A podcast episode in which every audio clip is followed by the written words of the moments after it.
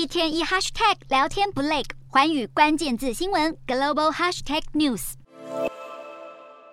乌俄战争延烧超过八个月，这段期间，几乎所有国家政府与媒体都公开指责俄军触犯国际法、违反人道。不过，俄国官媒今日俄罗斯却与全球背道而驰，大庭普丁，鼓吹战争。其中还有一名主战派主持人克拉索夫斯基，更直接在节目中大喷煽动种族灭绝的言论。克拉索夫斯基扬言要让乌克兰得到教训，正是因为上节目的俄罗斯作家鲁基亚年科提到自己曾在一九八零年代造访当时被苏联统治的乌克兰，而当地儿童早就对苏联统治感到相当的不满。一听到祖国声誉被乌克兰人贬低，克拉索夫斯基又开始威胁乌国人民。节目片段疯传社群媒体后，乌克兰外长库列巴怒轰克拉索夫斯基激进的煽动种族灭绝言论，并呼吁全球封杀今日俄罗斯电视台。而俄国气焰越嚣张，西方国家也就越支持乌克兰。法国总统马克宏二十三日到访意大利首都罗马，出席一场和平集会，发表演说，从头到尾都在倡导和平。可惜马克宏的演说不但没有发挥鼓励作用，反而沦为舆论箭靶。外界指责马克宏的乌俄和平一说，似乎是想透过对话与俄国达成妥协，给普丁一个台阶下。